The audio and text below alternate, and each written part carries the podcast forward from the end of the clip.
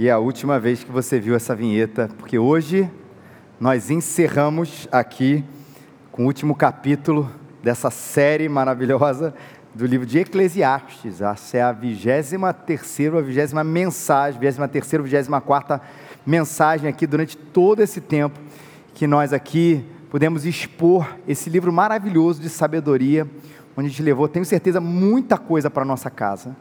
Muita coisa que o Senhor nos falou através de um livro, de um tipo de literatura que a gente está menos acostumado, não porque ela não está na Bíblia, mas porque a gente costuma muito mais a ler os evangelhos, o Novo Testamento, as cartas, ou as histórias do livro de Gênesis, a história do livro dos reis. A gente debruça menos em livros de sabedoria, mas olha quanta riqueza o Senhor trouxe para a gente durante essas 23 ou 24 mensagens aqui da palavra do Senhor. E a gente termina hoje em Eclesiastes 12, de 9 a 14. Se você puder abrir a sua Bíblia, eu sei que o texto vai ser exposto aqui, mas para você poder também acompanhando durante a mensagem, à medida que a gente for falando de cada versículo, das palavras, das expressões, das mensagens, das lições, das verdades contidas ou presentes aqui nesse texto. Eclesiastes 12, de 9 a 14, assim diz a palavra do Senhor, e assim a gente termina essa série de mensagens. Além de ser mestre, o sábio também ensinou conhecimento ao povo, refletiu, examinou e organizou muitos provérbios. O sábio procurou achar palavras agradáveis e escreveu com propriedade discursos plenos de verdade. As palavras do sábio são como aguilhões, as palavras reunidas dos mestres, dadas por um único pastor, são como pregos bem fixados.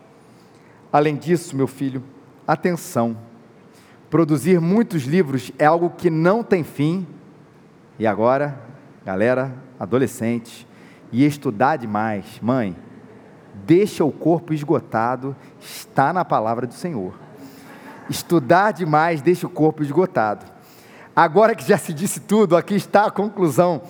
Teme a Deus, obedece aos seus mandamentos, porque este é o propósito do homem porque Deus levará a juízo tudo o que foi feito e até tudo que está oculto, quer seja bom, quer seja mal. Gente vai terminar aqui falando dessa grande verdade exposta, esse epílogo, essa conclusão, na verdade, depois de tudo que foi falado a respeito da sabedoria. O livro de Eclesiastes diz que a sabedoria é para ser vivida. Nenhuma mensagem aqui que a gente expôs durante esse tempo inteiro, que ele expôs, que ele colocou aqui como palavra de Deus, era apenas fruto de uma reflexão para a sua reflexão.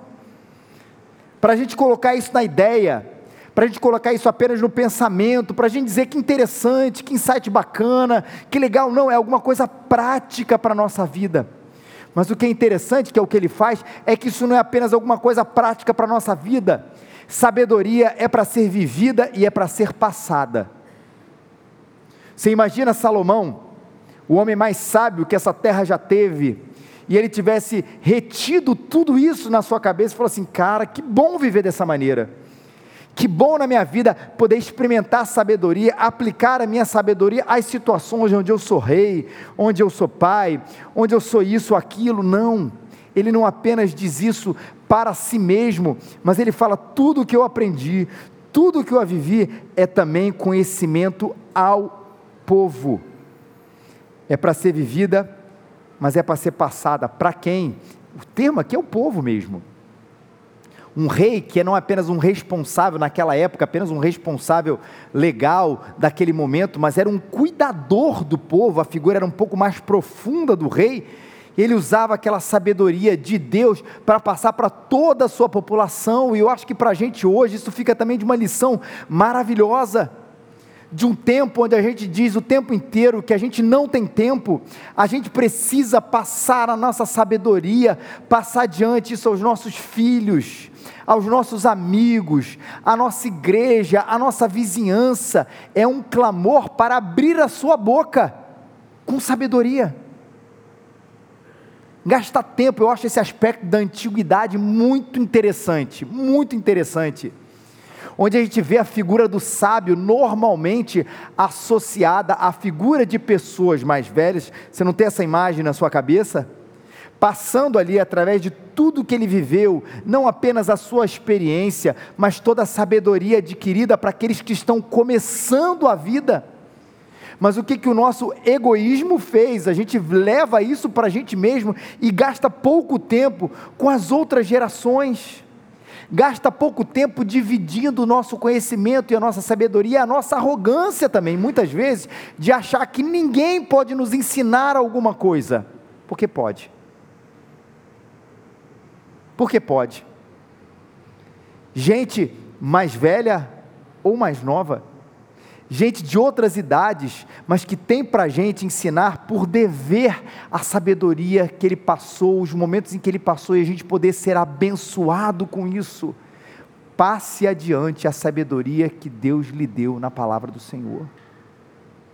Passe a seus filhos, passe aos seus amigos, passe ao povo, passe à igreja, num momento tão difícil e tão delicado que a nação brasileira vive como você pode contribuir para esse momento com sabedoria. Que assim seja a vida e a palavra do cristão. Que passa tudo com um discurso, é interessante, sabe, procurou achar palavras agradáveis e escreveu com propriedade discursos plenos de verdade. Essa sabedoria foi passada com um discurso agradável e com uma sabedoria cheia de verdade. Isso é um conceito muito caro, essa junção entre as duas palavras para o povo do Senhor. Ser agradável e ser verdadeiro é ou não é uma virtude difícil de ser equilibrada. Por isso que Paulo, Paulo, lá no Novo Testamento, Lá em Colossenses, ele tem uma palavra interessante sobre esse assunto. Ele diz: andai com sabedoria. A gente viu aqui nesse tempo de como a sabedoria não é apenas um gênero do Antigo Testamento, mas ela está presente em vários discursos de Jesus. Lembra que a gente falou sobre isso? Quando Jesus ele é inquirido, ele é desafiado, ele é colocado sobre a parede, muitas vezes como ele responde, a maneira como ele responde é fruto de muita sabedoria. Tudo isso implicado ali nesse gênero, nessa realidade presente no Antigo Testamento e que estava na vida de Jesus. Paulo diz: anda com sabedoria para os que estão de fora, remindo o tempo, e a vossa palavra seja sempre agradável, temperada com sal, para que saibais como vos convém responder a cada um. Paulo mesmo diz, ele usa a sabedoria e ele aplica a sabedoria como uma realidade para ser vivida através da maneira como a gente fala, seja a vossa tem palavra temperada com sal, para que ela seja conveniente para responder a, a cada das pessoas. E Jesus ainda diz uma palavra muito séria sobre, talvez quando ele fala de palavra, de discurso, de verdade, quando ele diz que seja o seu sim, sim, e o seu não, não. O que passar disso vem do maligno. Olha a junção daqui de novo. Uma palavra agradável, temperada com sal, que seja mais agradável ainda para a gente digerir, mas nunca, sempre, na verdade, sendo verdadeira. Se a gente pudesse juntar mais uma vez esse conceito aqui, é que a nossa palavra, a nossa vida, sejam sempre cheias de amor e verdade. Tire um e você verá um desastre acontecendo. Porque o amor sem verdade, ele é vazio. A gente vê esse discurso muito presente hoje, não vê? O discurso do amor. É o amor, é o amor. Mas o que é o amor? O amor é aquilo que você acha que é o amor. O amor sem verdade, ele é vazio. Mas a verdade sem amor, ela se transforma em arrogância. Quantas vezes a gente não viu, ao invés de ver uma palavra temperada com sal, que tem essa agradabilidade, se essa, essa palavra existe, para ser falada, a gente viu às vezes, cara, eu concordo com o que ele falou, mas ele falou de um jeito. E às vezes não é só o jeito porque a pessoa tem um, um jeito mais desse ou daquele, mas é que era fruto de um coração, às vezes, arrogante a gente até diz que ele é o dono da verdade. E não é porque essa história do dono da verdade, não é porque a pessoa, o que ela está dizendo, ela não tem que ser carregada de verdade. Mas normalmente quando a gente diz isso, é porque ela é carregada de uma arrogância muito grande e ele não consegue conjugar a verdade sem o amor. E o cristão não é um povo que opta por uma verdade ou por um lado dessa história. Eu não simplesmente falo a verdade e vivo na verdade. Eu falo a verdade, ou eu devo falar a verdade, viver a verdade e fazer isso sempre em amor. Conjugue isso na sua vida. Profetizo: tu serás um sábio. Experimente a verdade com amor, ou amor com verdade, porque essas duas coisas vêm junto, na vida da, dos seus filhos, na vida da sua família, para a vida dos outros. Você pode ser um sábio incompreendido, muitas vezes, mas diante de Deus, a sabedoria vai ser exalada. Amor e verdade, agradabilidade e verdade é a junção da palavra do sábio aqui. A gente vê isso encarnado na pessoa de Jesus e a gente precisa refletir esse evangelho dessa maneira para esse povo, para essa situação, para esse momento e para a eternidade, para onde a gente for, em que momento da história, desse jeito, dessa palavra com esse coração. Ele continua: as palavras dos sábios são como aguilhões, palavras reunidas dos mestres, dadas por um único pastor, são como pregos bem fixados. Existem duas metáforas aqui, que são tiradas da vida pastoril: a aguilhada, que é aquela vara com ponta de ferro usada para estimular né, o boi para agir ou para dar um passo mais apressado. Lembra que a gente está conversando aqui, eu falando não de, uma, de, uma, de um contexto urbano, mas quase sempre aqui na palavra de Deus, de um contexto muito mais rural, muito mais pastoril, e aquele pastor ali colocando aquele gado lá para frente, as ovelhas lá para frente, apressando ela. Seja a sua palavra dessa maneira, para tirar a gente da nossa zona de conforto. Porque tem hora que a palavra faz isso com a gente, não faz? Ela dá um au. A gente gosta mais do au, foi para o outro. Viu, meu amor? O que o pastor está dizendo? Foi para você. Ah, se fulano de tal tivesse aqui. Ah, se aquele que votou em fulano de tal tivesse aqui, é para ele, não é para mim não. O desafio é para a gente, quando a gente escuta a palavra verdadeira, temperada com sal, tem esse poder de desafiar a gente, sair da nossa zona de conforto. E veja, não é sair da nossa zona de conforto para que a gente conquiste o mundo, é sair da nossa zona de conforto para que a gente seja mais parecido com Jesus. Porque tem certeza que há uma área na sua vida em que você se acomodou, talvez pela vitória das outras.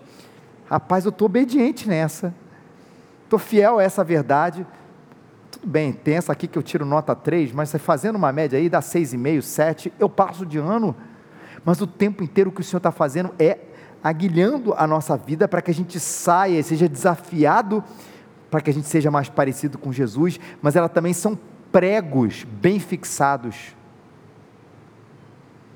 Você vê que também numa sabedoria muito cara no Antigo Testamento, dos pais para os filhos, ele diz que a gente deve inculcar a palavra e é a palavra do Senhor, a verdade do Senhor, na cabeça dos nossos filhos. Que bom e que seja esse prego também na nossa cabeça, pregos bem fixados. Por isso que também o Antigo Testamento, na sua sabedoria, fala para a gente, medita na palavra do Senhor de dia e de noite.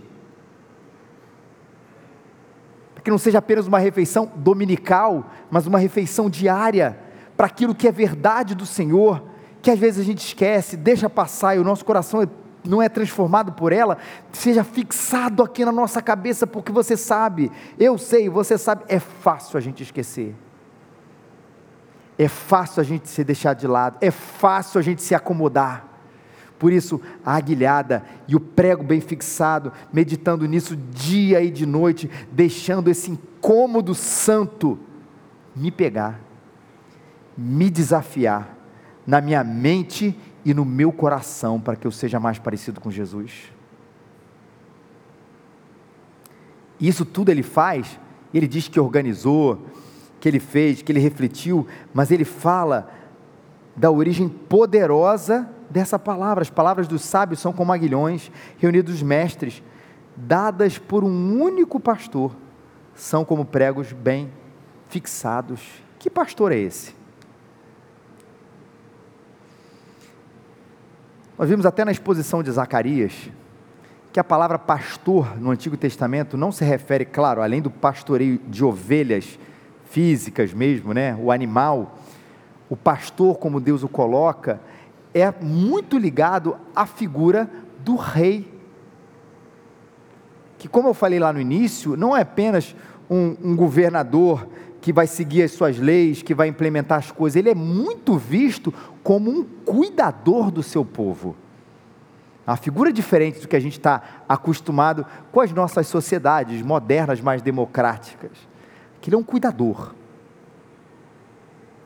Mas ele não está falando desse cuidador apenas na figura do rei, até porque o livro de Ezequiel, o livro de Isaías, eles apontam quem é o verdadeiro pastor de Israel, que é o Senhor. Deus usava Salomão, Davi, outros reis, outros profetas, ou os sacerdotes que ele queria para cuidar do seu povo, mas acima de tudo eles viam que o grande cuidador, o grande pastor do povo de Deus era Yahvé, era o Senhor. E quando ele diz que essas dadas palavras são por único pastor, ele está apontando para o Senhor. Vem dele. Por que, que eu obedeço essa aguilhada? Por que, que eu devo fixar no meu coração se é Salomão que está falando? Quem é ele para me ensinar alguma coisa? O argumento de autoridade aqui é que quem está falando é o Pai. Quem está falando é o Senhor. E é por isso que eu devo obedecer e ser desafiado. Ela tem uma origem, que é Deus. Você vê o livro de Tiago, que talvez seja um grande livro de sabedoria do no, no Novo Testamento, não é um livro de sabedoria, mas influenciado pela sabedoria do Antigo Testamento ele diz que se alguém de vocês tem falta de sabedoria, peça a Deus, que a todos dá livremente de boa vontade, e lhe será concedida. Por que eu peço a Deus? Porque Ele é a fonte. Se eu preciso de sabedoria para viver, eu tenho que pedir aquele que é o grande sábio, que rege o seu povo com a sabedoria infinita, da qual eu não consigo acessar de maneira tão clara, tão profunda, tal é a, a, a, a, profundidade dos pensamentos do Senhor, mas se Ele é a fonte, Ele pode me dar, Ele pode me oferecer, e aquele que rege com amor, com verdade, o seu próprio povo. Se dele vem a palavra, se é Ele a origem dessa sabedoria, se é Ele a origem daquilo que está me desafiando, ao invés de eu me acomodar, eu sigo em frente, porque eu sou conduzido e cuidado pelo bom pastor.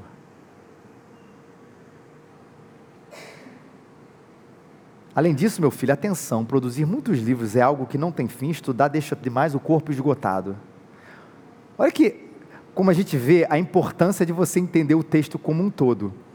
Você pega esse versículo isolado, você pensa nele uma coisa, ou parece que é o seguinte: filho meu, haja com sabedoria e tudo, coisa boa. Aí ele faz um adendo, faz um parênteses para falar, não estuda muito. Aí depois ele continua, teme a Deus.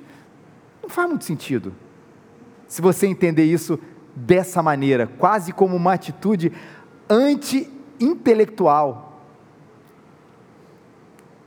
Estudar demais deixa o corpo esgotado, portanto, médicos, advogados, filósofos, administradores, psicólogos, teólogos, estudem pouco, para você não se cansar. Não produz muito livro, não. Não tem fim.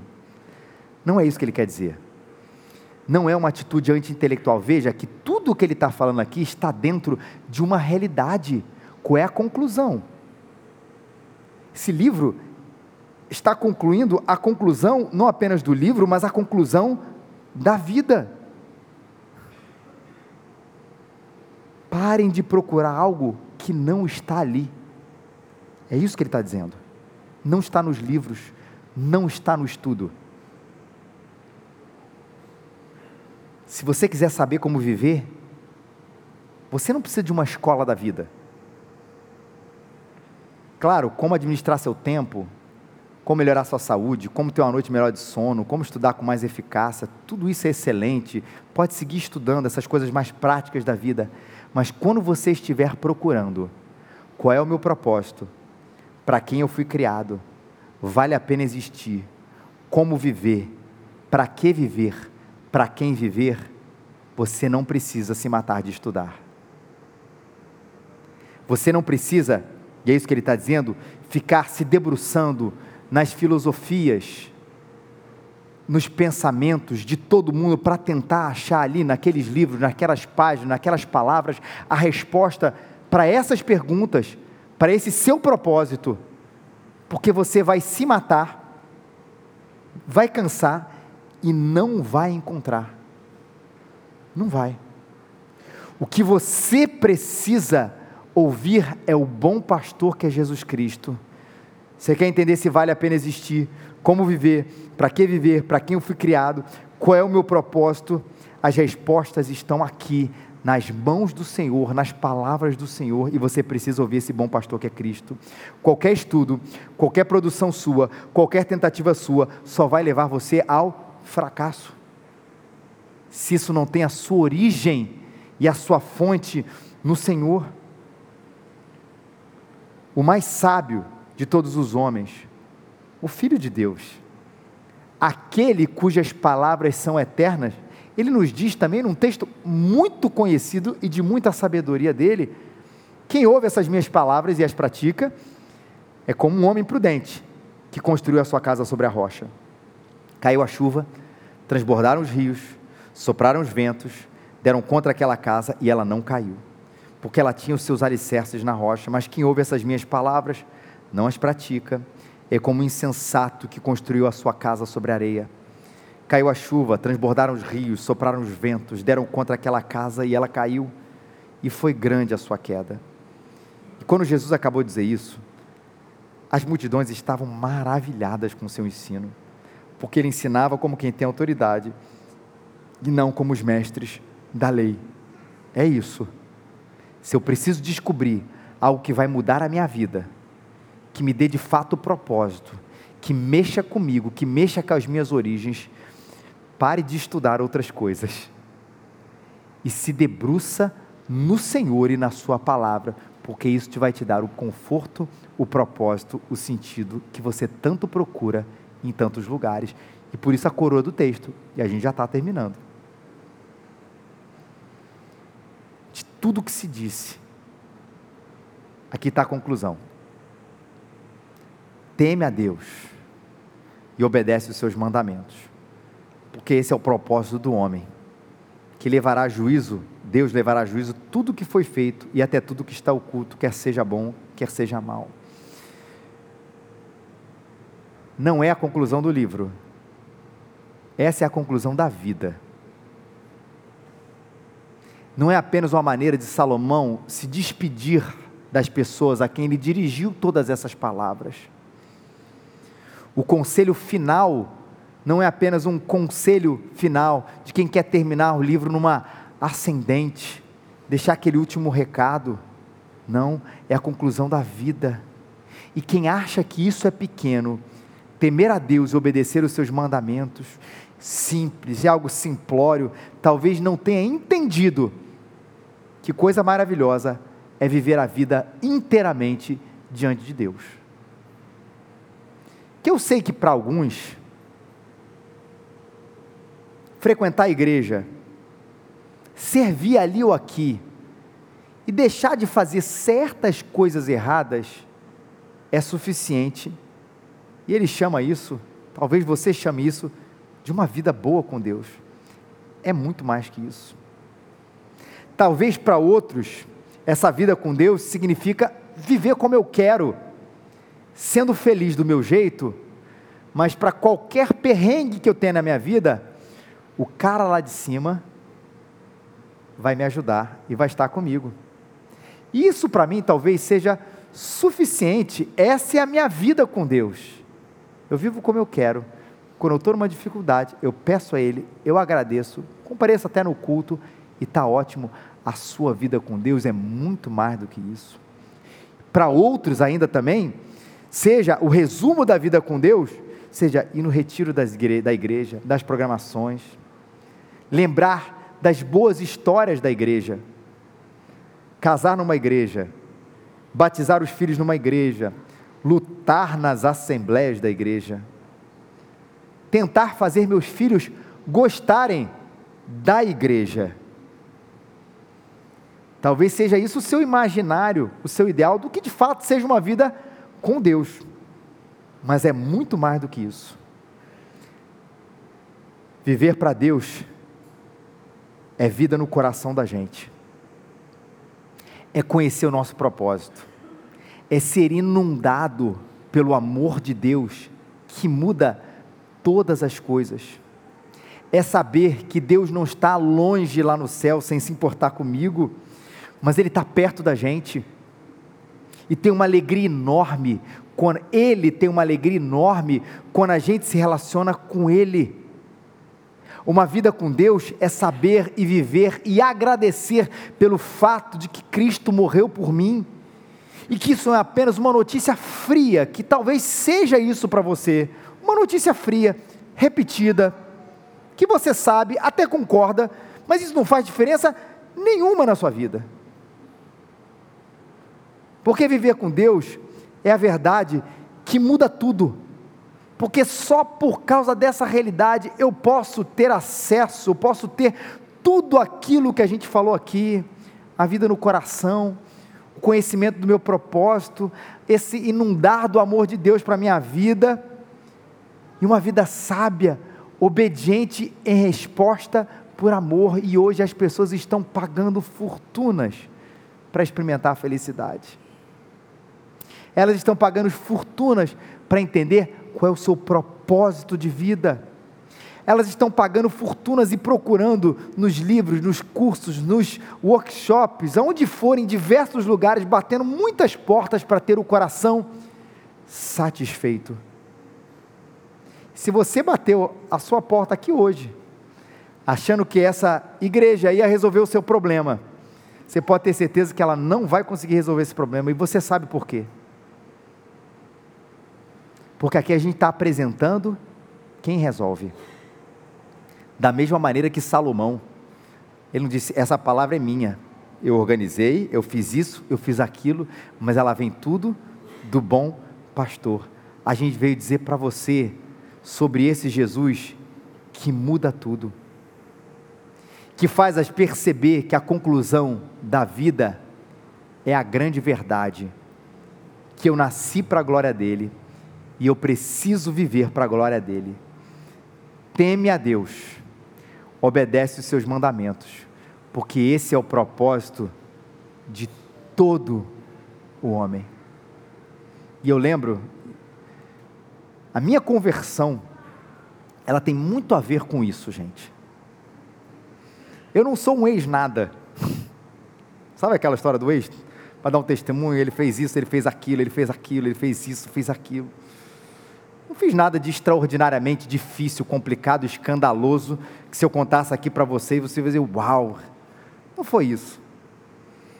A minha conversão tem a ver com entender isso.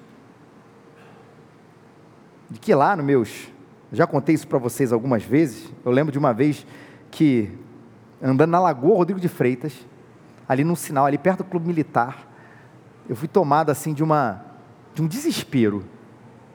Assim, cara, o que é eternidade? Como é que é viver sem tempo? E como é que é esse propósito de vida? O que vai acontecer? Sabe aquela, não sei se já passou, mas uma angústia muito grande. Depois de um tempo, eu tentava buscar esse Deus, experimentar esse Deus e nada acontecia no meu coração. E um dia, não vou contar a história que eu já contei várias vezes aqui, isso se tornou a verdade da minha vida. Por isso eu disse, eu entendi que Deus não estava distante. Não é que eu estava mergulhado num pecado tão tóxico que eu não tinha tempo para minha, tinha 15 anos de idade, gente, que eu não tinha tempo para minha família, que eu estava abandonando meus estudos, que eu não ia ser ninguém na vida, não tinha nada a ver com isso, mas qual é o sentido de tudo isso aqui? Para quê? E quando o amor de Deus tocou e transformou meu coração, eu entendi que temer a Deus e obedecer os mandamentos era o meu propósito de vida. E eu lembro de uma canção que anos depois, anos depois, me marcou muito. Não sei quem lembra, Jesus Cristo é o motivo da minha canção, porque ela falava exatamente isso. Muitas razões para viver, quem sabe? Muitas razões para morrer, muitas razões para dar o amor. Nem sempre se sabe os porquês, a vida passa com rapidez Cada momento aproveitarei para dar minhas canções e oferecer minhas orações e entregar minha vida inteira a quem tudo me dá. Porque Jesus Cristo é o motivo da minha canção. Outra razão eu não tenho para cantar. A melodia vem dele, a minha vida está em Deus. Jesus Cristo é o motivo da minha canção. E se você entrou aqui e você não conhecia esse motivo da sua canção, e estava aí, sem saber por quê, para quê e para quem viver, eu quero convidar você para uma vida diferente. Vamos ficar de pé? Vamos cantar?